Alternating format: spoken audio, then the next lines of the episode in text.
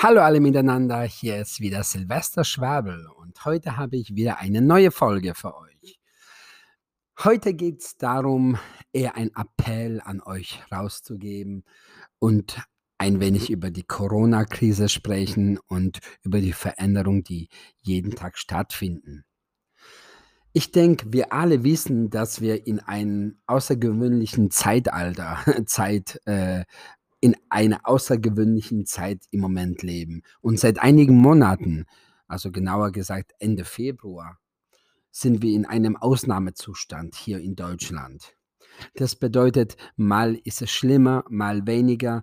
Die erste Zeit hatten wir einen mega schlimmen Lockdown, wo viele Menschen daheim bleiben mussten, wo viele Menschen ähm, in Kurzarbeit gegangen sind. Und dann wurde es auf einmal ein bisschen besser über den Sommer. Man konnte wieder verreisen teilweise, man konnte vieles wieder erledigen, man konnte sich freier bewegen, schwimmen gehen. Und jetzt sind wir wieder in einem Zeit, in einer äh, Zeitlage, wo langsam alles wieder schlimmer wird.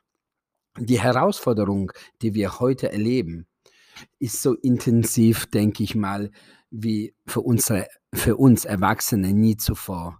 Für uns ist es ganz arg schlimm, solche Regeln, solche äh, Regierungsbeschlüsse überhaupt wahrzunehmen, weil wir sowas noch nie erlebt haben. Und was wir noch nie erlebt haben, bedeutet einfach, dass es für uns einfach gar nicht erdenklich ist, sowas zu verstehen. Deswegen ist es wichtig, äh, wichtig für uns, uns mit der Herausforderung auseinanderzusetzen, mal zu verstehen, was es für uns bedeutet. Es ist schwer für uns Verständnis dafür überhaupt zu finden.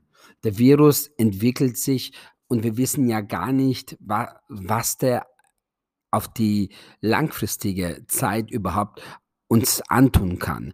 Wir müssen ein bisschen langfristig denken wir wissen ja nicht, was dieser Virus in uns eigentlich ähm, über die Jahre auswirken kann.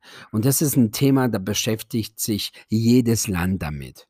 Das ganze Land, nicht nur das Land, sondern die ganze Welt hat Wissenschaftler beauftragt, einen Impfstoff dagegen zu finden. Und jedes Land sucht danach. Wir alle halten zusammen, die anderen haben schl äh, schlimmere Regeln, Lockdowns, die anderen weniger schlimmere, aber im Endeffekt wollen wir alle gemeinsam das Ziel, den Virus bekämpfen, gemeinsam meistern. Und das ist etwas, was mir persönlich ganz arg gefällt. Ich beschwere mich nicht mehr, was die Regierung äh, für Regeln aufstellt.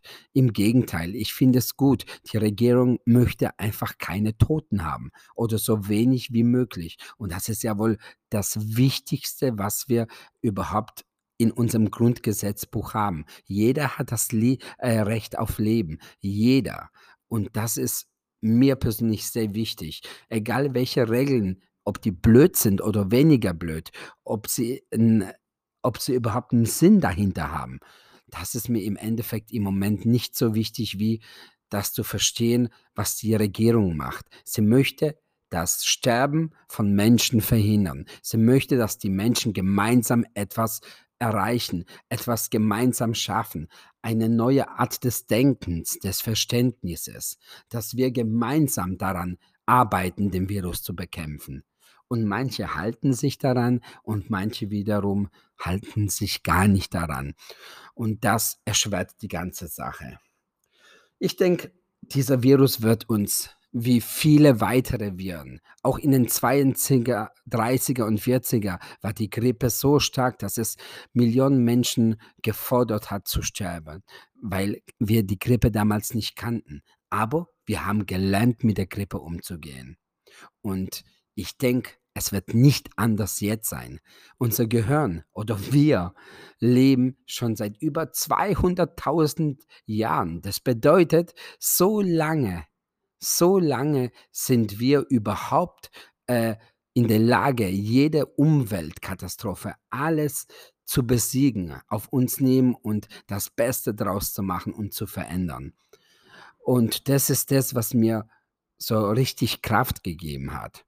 Denn es ist nicht einfach, immer Menschen zu sehen, die sterben oder Menschen von geliebten Menschen, äh, die einfach jemandem was zurückgegeben haben, zu sehen, dass sie, naja, sich nicht richtig verabschieden konnten oder was auch andere Sachen das Ganze so schlimm gemacht hat.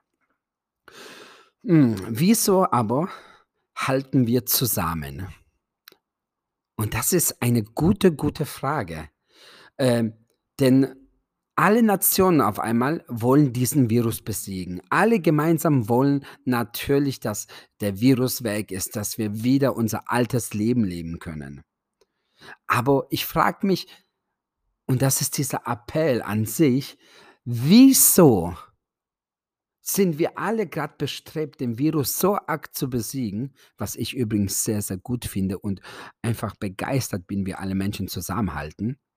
Aber alle Nationen, aber uns sowas von egal ist, wenn ich jetzt die kompletten Nationen angucke, wenn es darum geht, den Hunger auf dieser Welt, den Hunger äh, auf dieser Welt zu vernichten, zu besiegen.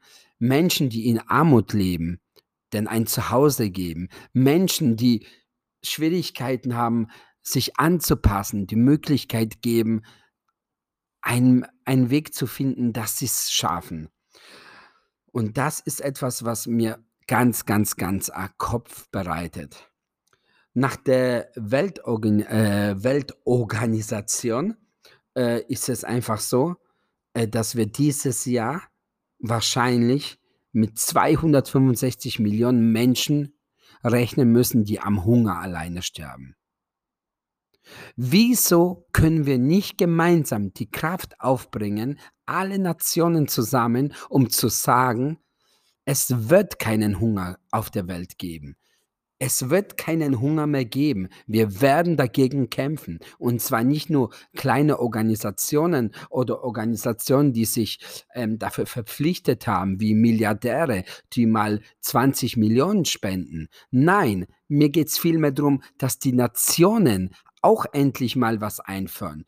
Als wäre das so schlimm, von jedem Menschen auf der Welt ein Euro monatlich von ihrem Lohn, die arbeiten, für sowas zu nehmen. Einfach ein Euro, die Menschen helfen, äh, anderen Menschen. Es ist einfach traurig zu sehen, dass wir nicht mal in, bei uns hier die Möglichkeit haben, ähm, richtig zu leben. Denn es gibt noch immer Familien, und ich rede aus äh, meinem Wissen heraus, es gibt Familien, die einfach kein Geld haben, um richtig zu überleben, die kein Geld haben, um richtig essen zu können. Auch ich war als Kind ganz arg arm. Ich hatte Glück, dass wir eine Veränderung im Leben erzielen konnten durch einen Ortswechsel, durch einen Landeswechsel. Aber wir waren ebenfalls übelst arm. Wir hatten kein Essen, wir mussten unser Essen teilweise irgendwo äh, auf den Feldern erklauen äh, oder äh, wir mussten auf den Schienen äh, Holzkohle sammeln, die übrig gefa äh, gefallen ist von den Zügen, die vorbeigefahren sind mit der Kohle, um einfach uns warm zu machen.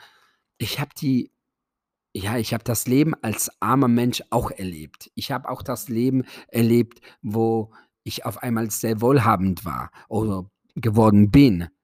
Und ich muss sagen, ich habe daraus gelernt. Ich habe viel daraus gelernt. Ich weiß, was es bedeutet für Menschen, in Armut aufzuwachsen. Aber ich glaube, ich kann mir das noch gar nicht vorstellen, wie es ist mit Menschen, die in Armut komplett leben. Und zwar seit Jahrzehnten. Das kann man sich als ein normaler Bürger bei uns eigentlich gar nicht richtig vorstellen. Ja, es ist einfach, ich denke, wir sollten die Krise, die wir jetzt im Moment haben, diese Pandemie, natürlich auch sehr, sehr ernst nehmen. Das bedeutet Verantwortung, äh, Verantwortung finden.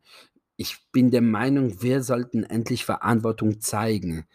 Verantwortung für uns übernehmen, das Gute zu tun, äh, Entscheidung zu treffen, Verantwortung über unsere Entscheidung auch nehmen und nicht nur die Regierung an alle Schuld und äh, Verantwortung äh, der zu übergeben.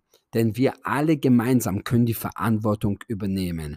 Und umso mehr wir die Verantwortung nicht nur über die Pandemie, sondern auch über das Helfen, soziales Engagement, Menschen unterstützen, Menschen nicht abwerten, übernehmen, so wird die Welt von Tag zu Tag schöner, so wird die Welt von Tag zu Tag wertvoller. Ich möchte einfach dazu sagen, mir fällt gerade ein Beispiel an, als ich mal in eine Bank reingelaufen bin nach Tanzen und da hatte ich meine Jogginghose an und natürlich meine Tanzklamotten. Da laufe ich so rein und wollte Geld abheben und dann frage ich einfach kurz den Herrn, ähm, ob es noch andere Automaten gibt, weil der da nicht funktioniert. Und dann habe ich diesen Blick von einem jungen Mitarbeiter gesehen, vielleicht um die 25, 30, der mich von oben nach unten durchscannt hat, in einer abwertenden Haltung mir den Weg hingezeigt hat und wo ich einfach in dem Moment gedacht habe, welches Recht hat dieser Mensch, mich so abwertend anzuschauen und mich so als ein Niemand darzustellen? Nicht ähm, abgesehen davon, dass ich vielleicht sechsmal so viel wie er verdient, keine Ahnung, aber äh, es hat mir vielleicht auch das gewisse Ding gegeben, damit ich sagen kann, naja, es ist wirklich sehr wichtig, egal wie ein Mensch angezogen ist, wie ein Mensch redet, wie ein Mensch sich bewegt oder auch gibt, sie auch bedeutsam Wert zu nehmen. Das bedeutet, ich habe Respekt vor dieser Person. Egal, ob diese Person ähm, gerade eine dumme Zeit erlebt oder eine schlimme Zeit, diese Person ist etwas Wertvolles für, dieses, äh, für diese Welt. Denkt an den 5-Euro-Schein. Jeder Mensch hat seinen ganz großen Wert. Er muss es nur endlich mal anfangen zu verstehen. In diesem Sinne hoffe ich, dass ihr einfach mal alle euch mal die Frage stellt, wie kann ich Verantwortung übernehmen und die Welt noch schöner machen? Wie kann ich die Welt zu einem besseren Platz machen, damit unsere Kinder und deren Kinder noch glücklicher sind, als wir je zuvor waren? In diesem Sinne, bis zur nächsten Folge. Weitere Informationen könnt ihr unter www.silvester-schwabel.de einsehen. Ja, vielen Dank. Bis dann.